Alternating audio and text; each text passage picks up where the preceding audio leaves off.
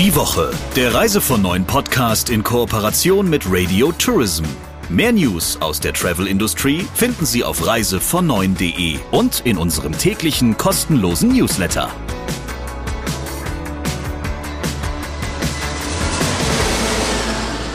Schön, dass wir uns auch in dieser Woche hören. Das freut uns natürlich sehr. Wir haben ja auch einiges vorbereitet und sprechen gleich über ein absolutes Trend Thema des Jahres, würde ich sagen. Jetzt sagen wir aber erstmal Hallo, wir sind ja gut erzogene Leute. Hier kommt Christian Schmicke, der Chefredakteur von Reise vor Neun. Und Sabrina Gander, die Chefin von Radio Tourism. Ich habe das jetzt schon angeknipst, Christian.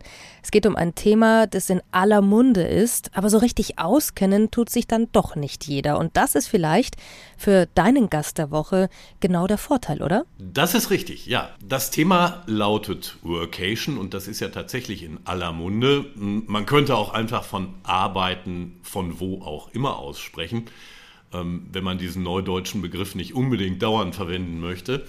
Und Julia Sophie Etzinger hat sich schon relativ frühzeitig mit dieser Thematik beschäftigt und im Jahr 2021 beschlossen, daraus ein Geschäftsmodell zu machen. Und zwar bietet sie nicht etwa Unterkünfte an, sondern eine Plattform, auf der sich sowohl Unternehmen, die ihren Mitarbeiterinnen und Mitarbeitern die Gelegenheit bieten wollen, von aus dem Ausland beispielsweise zu arbeiten, informieren können darüber, welche steuerrechtlichen oder versicherungsrechtlichen oder aufenthaltsrechtlichen oder compliance-mäßigen Bedingungen da zu betrachten sind, als auch Selbstständige beispielsweise, die sagen, ich gehe jetzt mal eine Weile weg. Beide Seiten sollten also jetzt die Ohren spitzen. Hier kommt der Talk der Woche. Hallo Julia. Hallo. Julia, du hast ein Startup entwickelt und aufgebaut, das heißt Rome. Erzähl unseren Hörerinnen und Hörern doch mal, was sich dahinter verbirgt. Genau. Ähm, Rome ist die Plattform für mobiles Arbeiten im Ausland, aber auch äh, Dienstreisen oder Entsendungen. Das heißt, immer wenn ein Mitarbeiter im Ausland arbeitet, checken wir über Rome die rechtlichen Risiken, Compliance-Risiken, sozialversicherungsrechtlichen Risiken und so weiter. Du hast ja nicht immer dieses Start-up betrieben, sondern nach allem, was ich gehört habe, auch von dir, war, ähm, hast du mal in Innovationsmanagement promoviert und anschließend für einen großen Konzern gearbeitet. Wie kam es dann zu der Entscheidung, Rome zu gründen? Ja, genau, das war tatsächlich alles immer parallel zueinander. Das heißt, ich habe, ich konnte bei Daimler damals schon im Innovationsbereich arbeiten und habe dann auch darin promoviert. Da ging es immer darum, wie Startups mit Corporates zusammenarbeiten können. Das heißt, es war immer so das bestimmende Thema in meinem Leben, das mich beschäftigt hat, auch in der, im beruflichen Alltag. Und so hatte ich quasi jeden Tag was mit Gründern zu tun, mit ähm, innovationswilligen Mitarbeitern, mit Startups und so weiter. Und irgendwie war dann klar, muss wahrscheinlich selber mal irgendwas machen in dem Bereich. Und ich glaube, bei mir aber hat es tatsächlich ausgelöst, dass ich durch diese Arbeit immer so einen Fokus auf das richtige Problem zu finden äh, hatte. Das heißt, ich denke halt ganz viel in, was ist das für ein Problem und kann man das lösen? Und so war es dann in dem Bereich auch. Ich habe dann Daimler verlassen, um herauszufinden ähm, oder ja, um festzulegen, was ich als nächstes machen möchte nach der Doktorarbeit und habe dann eben gesehen, dass es dieses Problem gibt, dass Mitarbeiter gerne im Ausland Homeoffice machen möchten oder von überall aus arbeiten möchten, aber sie das nicht dürfen wegen ihren Arbeitgebern, weil die äh, verschiedene rechtlichen Risiken äh, bedenken müssten und so weiter. Mhm. Das Thema Workation an sich ist ja, wie sich das Neudeutsch nennt, ist ja in den vergangenen Jahren massiv gewachsen und offensichtlich auch der Bedarf ähm, von Mitarbeiterinnen und Mitarbeitern, das genau zu tun. Bist du auch so eine, die einen großen Teil des Jahres von irgendwo in der Welt arbeitet? Ich habe tatsächlich eine ganze Zeit lang viel im Ausland verbracht. Ähm, ich war, ich hatte immer das Prinzip gefahren, dass ich in, hier eine Base hatte. Das heißt, da konnte ich immer wieder zurückkommen, aber ich war dann sicher drei, vier Monate am Stück auch mal weg. Und daher kam ja auch dieser ganze Gedanke. Ich hatte auch in meinem beruflichen Leben bei Daimler immer, immer viele Dienstreisen, äh, verschiedene internationale Themen immer gehabt. Und bei mir kommt das aber dann immer so in Phasen. Also nach so einer Phase, wo ich extrem viel unterwegs war, brauche ich auch wieder so eine Balance äh, und so eine Base. Und da bin ich jetzt gerade in der Phase, würde ich sagen. Also ich bin total gerne in Stuttgart, äh, gerne bei meinen Freunden und habe so eine gewisse Regelmäßigkeit. Ich glaube aber, dass es bald wieder kommen wird. Und so ja eben auch wie äh, im Februar, wenn wir dann auch sechs Wochen mal unterwegs sind und einfach von überall aus arbeiten. Wie groß ist denn aktuell die Bereitschaft von Arbeitgebern und Nutzern für eure Services auch Geld zu bezahlen? Also tatsächlich hat sich das total verändert die letzten Jahre. Im Moment ist es sehr, sehr stark, weil die Arbeitnehmer das quasi schon voraussetzen heutzutage, dass Workation äh, irgendwie möglich gemacht wird. Da ich habe vorher auch erzählt, es war natürlich nicht immer so. Es war eine ganze Zeit lang so, dass niemand daran geglaubt hat, dass das wirklich jemand nutzen wird. Und heutzutage wissen wir, dass gerade wenn Mitarbeiter einen neuen Job suchen, ist es fast Voraussetzung, dass der neue Arbeitgeber das kann äh, oder anbieten kann. Dementsprechend ist die Bereitschaft schon sehr hoch aktuell und ist auch stark gewachsen. Okay, du musst dich natürlich auch inhaltlich sehr genau auskennen mit den Rahmenbedingungen, die es für Arbeiten aus dem Ausland, erst recht aus dem außereuropäischen Ausland geben muss.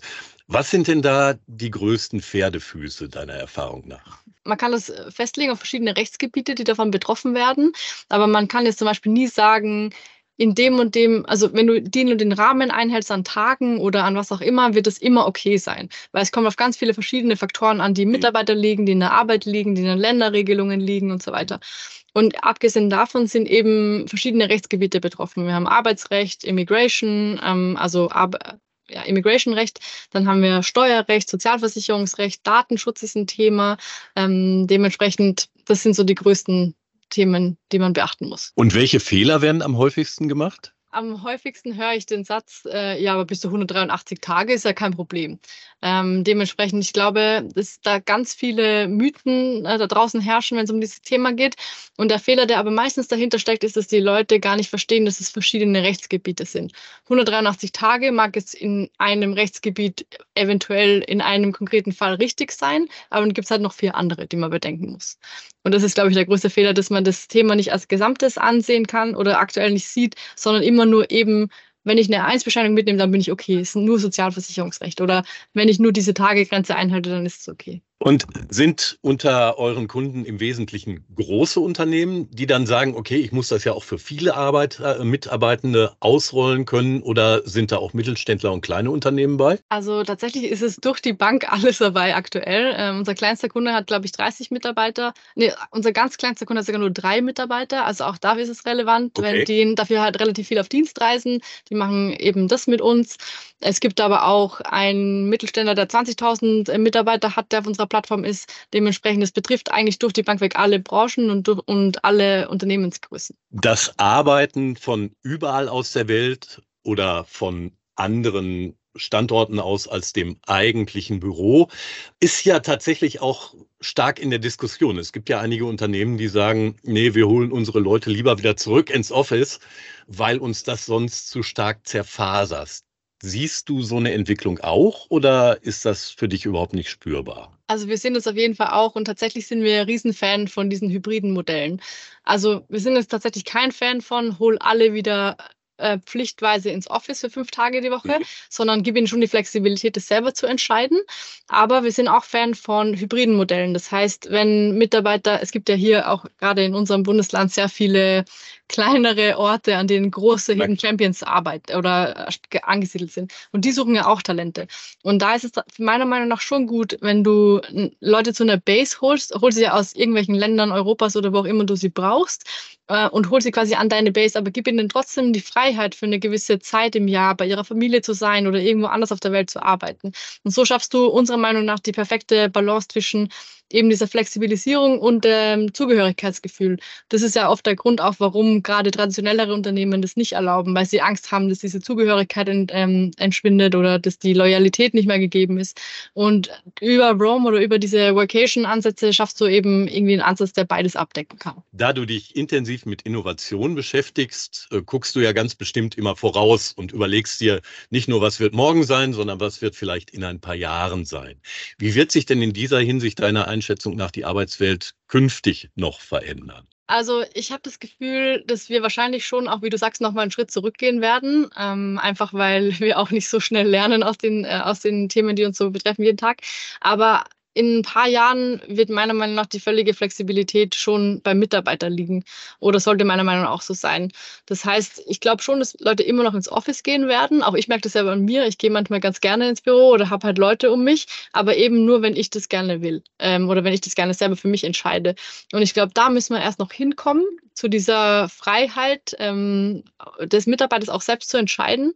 Und ich glaube aber, dass es auf jeden Fall kommen wird. Irgendwann wird ja wahrscheinlich jedes Unternehmen einigermaßen gut wissen, was es beachten muss und was es vielleicht nicht beachten muss beim Thema Workation oder Arbeiten von woanders aus.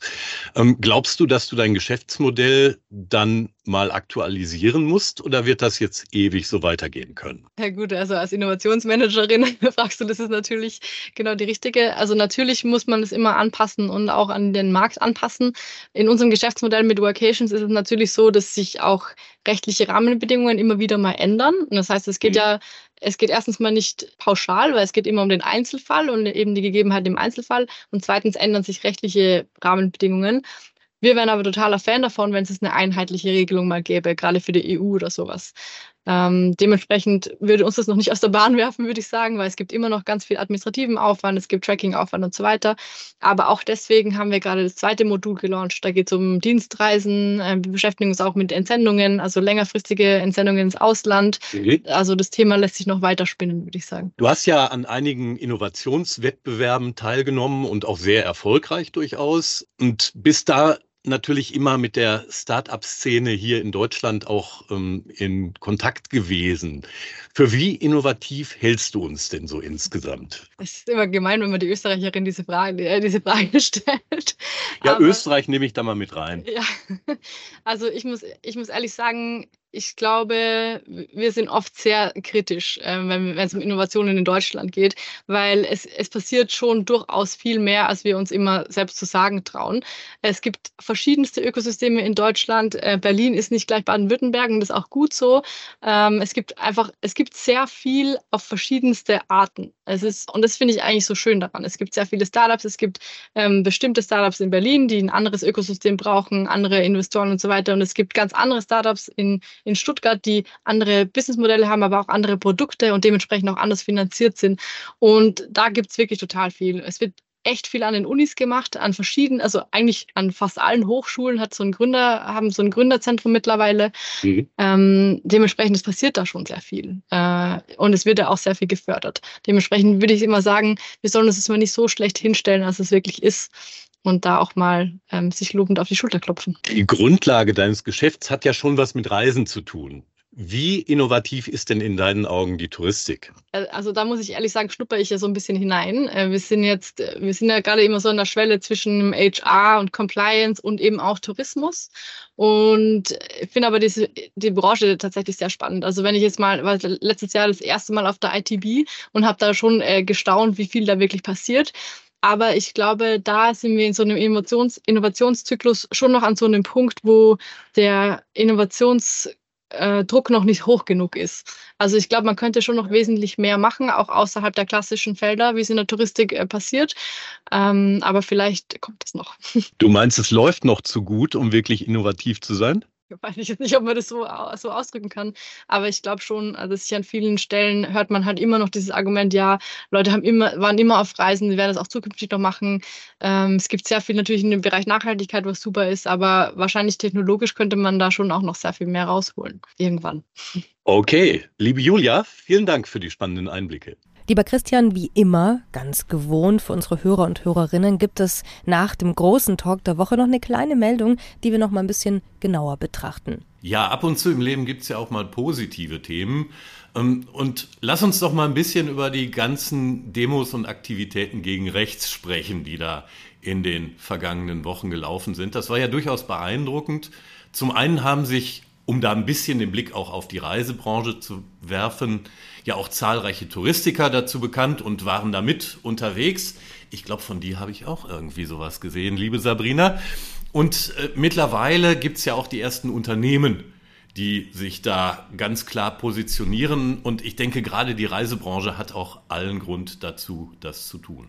Absolut. Also wenn nicht in dieser Branche, in dieser wunderbaren, wo sonst ist der Horizont so weit wie nirgendwo anders. Und ja, also wenn man so ein bisschen durch die sozialen Medien äh, flaniert ist im Auge und im Geiste, hat man gesehen, wer alles da unterwegs war, was es alles für tolle, starke Statements gab. Und ich finde, damit können wir auch dieses Thema mit einem Lächeln abschließen. Wohl wahr. Dann bleibt uns nur noch zu sagen, bis zur nächsten Woche. Wir freuen uns, wenn wir uns wieder hören. Die Woche, der Reise von neuen Podcast in Kooperation mit Radio Tourism. Mehr News aus der Travel Industry finden Sie auf reisevon9.de und in unserem täglichen kostenlosen Newsletter.